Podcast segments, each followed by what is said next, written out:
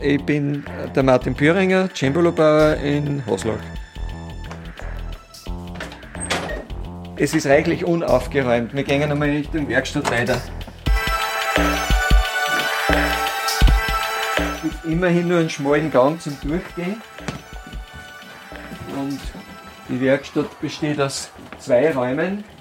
Das eine Art Maschinenraum und im zweiten Raum gibt einen Raum, der eben ein bisschen staubfrei ist, wo man feinere Arbeiten machen kann, wo eben kein Staub von Maschinen mehr auffällt, sondern wo man halt bestenfalls Seiten aufzieht oder die Endfertigung der Instrumente macht.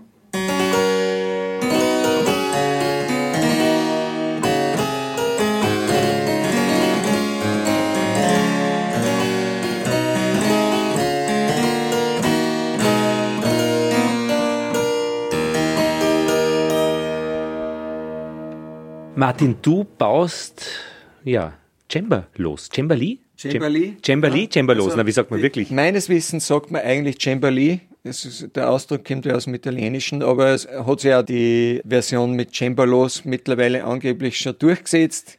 Cembalos oder Cembali sind, ja, sie schauen auf Entfernung aus wie Klaviere. Sie sind schmäler, schlanker und klingen vor allem aber fatal anders. Ja, äh, das Cembalo ist im Grunde mehr oder weniger der Vorläufer des modernen Klaviers und unterscheidet sich im Wesentlichen vom Klavier dadurch, dass er andere Tonerzeugung hat. Beim Cembalo werden die Saiten gezupft, hingegen werden es beim Klavier ja mit einem Hammer angeschlagen. Das Cembalo gehört von der Instrumentenbaugeschichte zu den sogenannten Kastenzittern. Das heißt, es ist ein Holzkasten, wo Seiten drüber gespannt werden, die eben gezupft werden. Jetzt sind wir ja in Haslach an der Mühl im Mühlviertel. Das heißt, man fährt so eine Stunde von Linz raus Richtung Norden, ein bisschen in den Wald hinauf, böhmische Masse. Also wir sind hier schon sehr weit im Land draußen droben und Du wusstest, du bist ja hier aufgewachsen mit 18 Jahren, du möchtest Cembalo Bauer werden. Warum weiß man das mit 18 Jahren? Ja, also genau genommen ist das sogar schon ein bisschen früher passiert. Ich bin in der, ja, in der Hauptschule eigentlich das erste Mal mit der Gitarre ein bisschen in Kontakt gekommen habe dann bis zum Alter von ungefähr 18 fanatisch und begeistert Gitarre gespielt, danach dann leider nimmer mehr. Und wollte mit circa 15, 16, also die ersten Jahre in der Mittelschule eigentlich in Hut draufhauen, weil ich so frustriert war vom Schulgehen.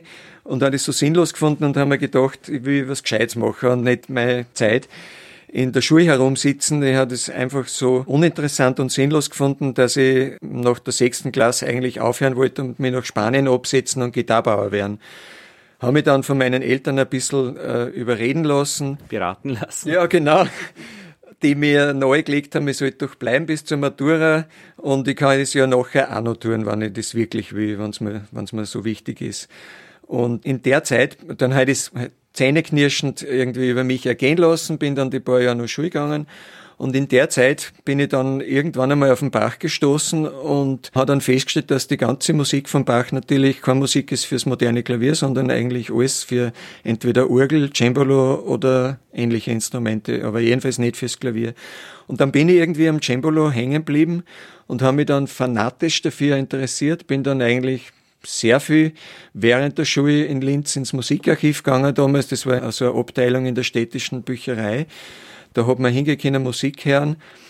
Und dort haben wir dann die ganzen Cembalo-Konzerte und sonstige äh, von Bach insbesondere und äh, die ganze andere Cembalo-Musik aus dem 17., 18. Jahrhundert eingezogen, wie man so schön sagt.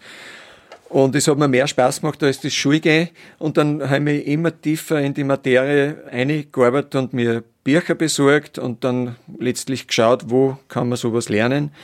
Bin dann leider in Österreich nicht fündig geworden und bin letztlich dann in England gelandet beim Cembalo Bauer, wo ich dann ein paar Monate eigentlich nur über die Schulter schauen dürfen habe. Und anschließend bin ich zurück nach Österreich und habe versucht, dass ich mir da eine Werkstatt einrichte. In Summe ist dir das aber sehr gut gelungen, weil die Werkstatt existiert, die Sonne leuchtet gerade beim Fenster rein.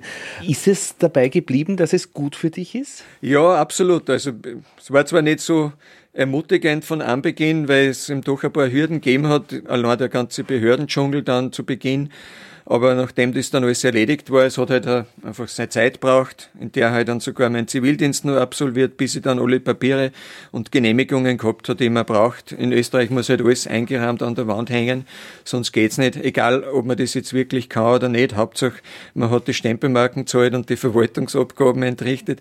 Aber letztlich ist es dann gelungen, dass ich einen Gewerbeschein kriege, in dem steht jetzt drinnen, ich bin Klaviermacher, beschränkt auf die Erzeugung von historischen Tasteninstrumenten. Normalerweise kriegt man in Österreich ja einen Gewerbeschein nur, wenn man einen Meisterbrief hat. Für meinen Beruf, den ich aber jetzt aktuell ausübe, kann man den Meisterbrief eben nicht erwerben, weil der Beruf offiziell gar nicht existiert. Und auch der ältere meiner Söhne, der bei mir gelernt hat, der Kasper, hat zwar dann bei mir gelernt in der Cembalo-Werkstatt, hat aber dann trotzdem auch seine Gesellprüfung im Klavierbau machen müssen, weil es anders gar nicht geht. Aber es ist halt so. Also für mich passt's heute genauso wie vor mittlerweile über 30 Jahren und mich mit niemandem tauschen. Ich hätte mir noch nie gedacht, also keine Sekunde lang, dass ich irgendwas anderes tun möchte. Ich bin in, in, wirklich in der glücklichen Lage, sagen zu können, dass ich einen Beruf habe, mit dem mir heute genauso Spaß macht wie am ersten Tag. Ich habe aber auch den schweren Verdacht, das ist deswegen, weil du dir den selbst ausgesucht hast. Du hast den gelernt dort an einer Stelle, die du selbst gefunden hast. Du hast die Papiere selbst organisiert und du bist eigentlich ständig selbstständig im besten Sinne gewesen. Ja, also es ist gar nicht anders gegangen. Es war niemand da, der mir da irgendwie unter die Arme gegriffen hätte. Und ich habe mir das halt damals mit gut 16 in den Kopf gesetzt und war halt hartnäckig genug, dass ich das verfolgt, bis ich es erreicht habe. Ich glaube, dass das jeder andere genauso machen hätte können, wenn man das nötige Stehvermögen hat. Man darf sich halt nicht gleich aus der Bahn werfen lassen, weil also ermutigend war es nicht auf der Wirtschaftskammer, wie ich gefragt habe, erstmals damals mit, mit, ja, da war ich 15 oder 16, bin ich hingegangen, fragen, wo ich in Österreich Cembalobau lernen kann. Und der hat mir dann gleich mal gesagt, vergessen Sie das, das kann man da nicht machen. Der, der Beruf existiert nicht, den kann man da weder lernen, noch kann man ausüben, wären es gefälligst was anderes. Aber es gibt ja Abenteurer, die haben den Bizbuin bezwungen oder die Serengeti bezwungen. Du hast die Wirtschaftskammer bezwungen. naja, bezwungen. Sie bin dann natürlich noch äh, gezwungen worden von ihnen, dass ich Mitglied wäre, ob ich will oder nicht. Haben mich zwar nicht wirklich von denen äh, vertreten gefühlt und sie haben mir nicht recht gewusst, wo es mir hin sollen. Und in irgendeiner Schublade musste aber eine, wir haben sie halt dann zu den Klavierbauern eingeschmissen und dann habe ich immer ein bisschen auf die Füße gestellt und argumentiert, dass ich ein modernes Klavier mit dem historischen Cembalo-Bau wirklich nicht sehr viel zu tun hat, außer dass, also die einzige Gemeinsamkeit ist eben, dass es ein Tasteninstrument ist, aber sonst ziehe ich nicht recht viel Parallelen. Und ja, dann eben ein Instrument mitgebracht aus meiner sogenannten Lehrzeit und hat das dann fertig gemacht in Österreich und hat dann ein Foto gemacht und in dem Ansuchen geschrieben, ich möchte es gern diese Nachsicht beantragen von der Meisterprüfung für Cembalobau explizit, aber aufgrund eines Irrtums wegen eines falsch angeführten Paragraphen in dem Ansuchen hat man mir das dann absurderweise zunächst einmal für Holzblasinstrumente genehmigt. Da hat man dich zum Flötenbauer gemacht. Ja. Ja, da waren ein paar Sachen, die mir aufgefallen sind, jetzt die ganz gleichmäßig sind.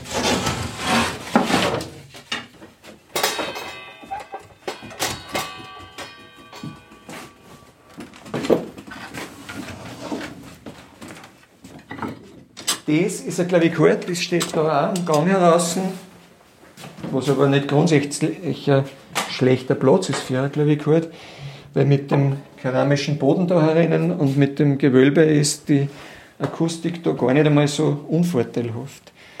Es ist jetzt natürlich auch völlig in Unordnung, stimmungsmäßig. In der Musik herrscht ja auch natürlich zwangsläufig eine gewisse Ordnung.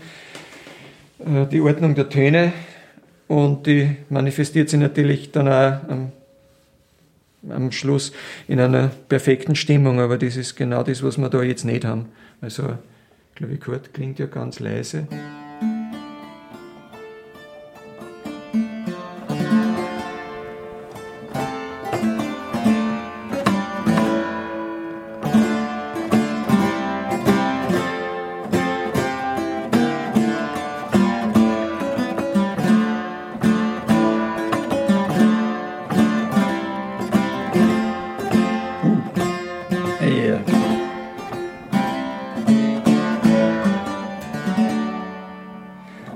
Das ist eine sogenannte Transportstimmung. Das Instrument war längere Zeit ausgeliehen, ist dann zurückgekommen und steht seither so da, weil es halt noch nie gestimmt worden ist, äh, seit es wieder daheim ist. Du wie es, spielst du eigentlich selbst auch? Eben nicht. Nein, das, was ich mache, äh, das ist, ich kann ein paar Töne anschlagen, damit man eine Idee hat, wie sowas klingt. Aber das, dann bin ich schon am Ende. Ich bin alles andere als ein, ein Musiker. Ich bin einfach ein Handwerker. Und das Spielen, das überlasse ich gern denen, die das besser kennen. Was ist denn eigentlich das Schöne für dich beim Cembalo bauen, Martin? Was mir Spaß macht, das ist, dass man am Schluss ein Instrumentum, ein Klangwerkzeug dastehen hat, mit dem andere Musik machen können, äh, die dann wiederum andere, nämlich die Zuhörer, äh, ja, mir fällt jetzt nicht das richtige Wort ein. Es gibt einmal so eine so eine Passage in, in der, in der äh, Ausgabe der Goldberg-Variationen, da steht das, glaube ich, so drinnen im Sinne von zur Ergötzigung des Gemüts ist das komponiert worden. Und das ist was, was mir irgendwie gefällt. Wenn man da einen kleinen, quasi ein kleines Mosaiksteinchen dazu beitragen kann als Instrumentenbauer. Die Arbeit als solche dürfte auch gut sein. Naja, man hat erstens immer sehr viel abwechslungsreiche Tätigkeiten. Man arbeitet mit so viel verschiedenen Materialien und man wendet so viel verschiedene Technologien an. Also man verarbeitet Holz, man verarbeitet Metall bei den Seiten oder bei den Stiften oder den Beschlägen oder Stimmwirbel, was immer. Ich versuche, dass ich wirklich alle Teile, alle Einzelteile, alle Komponenten selber anfertige, soweit es geht, mit wenigen Ausnahmen, was weiß ich, zum Beispiel moderne Schrauben oder Scharniere oder solche Dinge, die mache ich nicht oder nicht immer selber.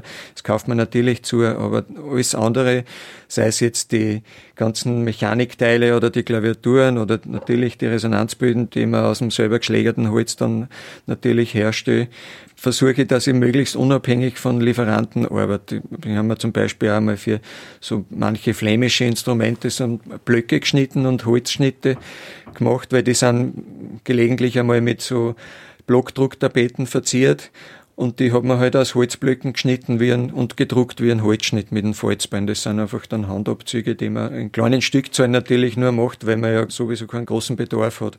Und das hat mir immer Spaß gemacht, egal was das jetzt ist bis hin zur Farbfassung und gelegentlich, also wenn es nicht zu anspruchsvolle Vergoldungen sind, dann mache ich das auch selber. Und wenn es halt irgendwas Aufwendigeres ist, dann arbeite ich mit einem Restaurator zusammen, wo ich das Glück habe, dass der in der Nähe ist und der eine sehr glückliche Hand hat und ein, wirklich ganz tolles Stilempfinden. Also der ist, wäre eigentlich ein perfekter Fälscher, weil er einfach auch als Smaller so geschickt ist und so ein gutes Empfinden hat. Und wenn ein Kunde jetzt sagt, er, er ist es wert, dass er ein bisschen mehr auslegt und das Instrument dann auch ein wenig anspruchsvoller ausschauen darf, dann macht halt das der Restaurator, mit dem ich da eben bei manchen Instrumenten zusammenarbeite, ganz furchtbar. Hast du manchmal eigentlich die, das Gefühl, die Zeit läuft dir davon oder hast du genug Zeit? Sowohl als auch. Einerseits muss man natürlich bei der Arbeit sich die nötige Zeit zugestehen, weil wenn man dann anfängt, dass man unter, ja, je mehr Zeitdruck man hat, umso größer ist dann die Gefahr, dass dann natürlich auch entweder Fehler passieren oder dass man dann, was weiß ich, gelegentlich einmal ein paar Nachtschichten einlegt und dann lässt halt die Konzentration nach und dann kommt es mitunter vor, dass man sich entweder verletzt oder dass man kleine Fehler macht oder dass man dann so übermüdet ist, dass man merkt, man kann eigentlich gar nicht mehr stehen oder nicht mehr sitzen. Ich kann mich erinnern, es war einmal ein Fall, da habe ich wirklich auch auf einen Termin hingearbeitet, da hat es ein Konzert gegeben und die Zeit war einfach ein bisschen knapp bemessen. Und dann habe ich eine Nacht durchgearbeitet und im Morgengrauen, die Sonne ist gerade aufgegangen und ich sitze bei der Werkbank und habe gerade noch was gemacht mit einem frisch geschärften Stemmeisen und habe dann einfach eine unvorsichtige Bewegung gemacht und habe mir dann, das Instrument war fertig und hat gespielt. Es war irgendeine Kleinigkeit an der Springerleisten, die ich noch gemacht habe und dann habe ich immer eine unkonzentrierte Bewegung gemacht und habe mir die Daumenspitzen äh, zerschnitten mit dem Stemmeisen, wo ich dann ein paar Tage völlig außer Betrieb war, weil ich gar nichts mehr arbeiten können habe. Das war, glaube ich, sogar die rechte Hand. Und wenn der, der Daumen nicht mehr geht, dann ist man halt ziemlich bedient, gerade bei so einer Arbeit. Aber das Instrument war fertig und es hat alles stattfinden können wie geplant. Sowas passiert halt dann mitunter und das wünscht man sich natürlich nicht. Deshalb ist es immer gut, wenn man eben schaut, dass es sich alles ausgeht. Danke, Martin. Ja, gern. Für diesen Einblick.